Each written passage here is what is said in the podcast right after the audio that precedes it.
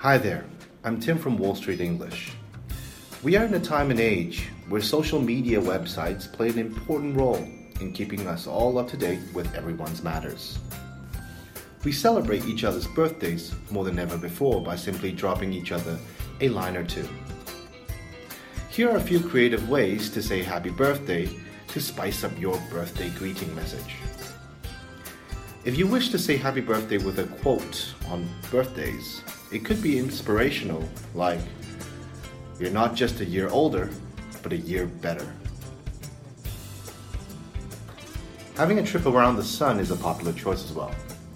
Enjoy a 30th trip around the sun, where the number stands for the number of birthdays plus one. This ensures to make the recipient feel that much older, especially when they're going from 29 to 30. While playing around with numbers, you can wish someone turning 30 by saying, You're not 30, you're just 18 with 12 years of experience. If you're thinking of a special way to wish a loved one on his or her birthday, you can definitely put a smile on their faces by telling them how much they mean to you. Like, Happy birthday, I'm really glad you're in my life. You make me smile every day.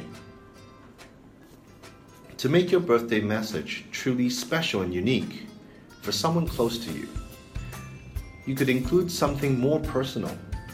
For instance, a mom with a young child. You could say, Happy birthday, Michelle. I hope your day is filled with a thousand hugs and kisses from your little one. You can insert anything that you know that the person likes or means a lot to them. And that's it for now. I hope you found these ways useful, and of course, have a great day.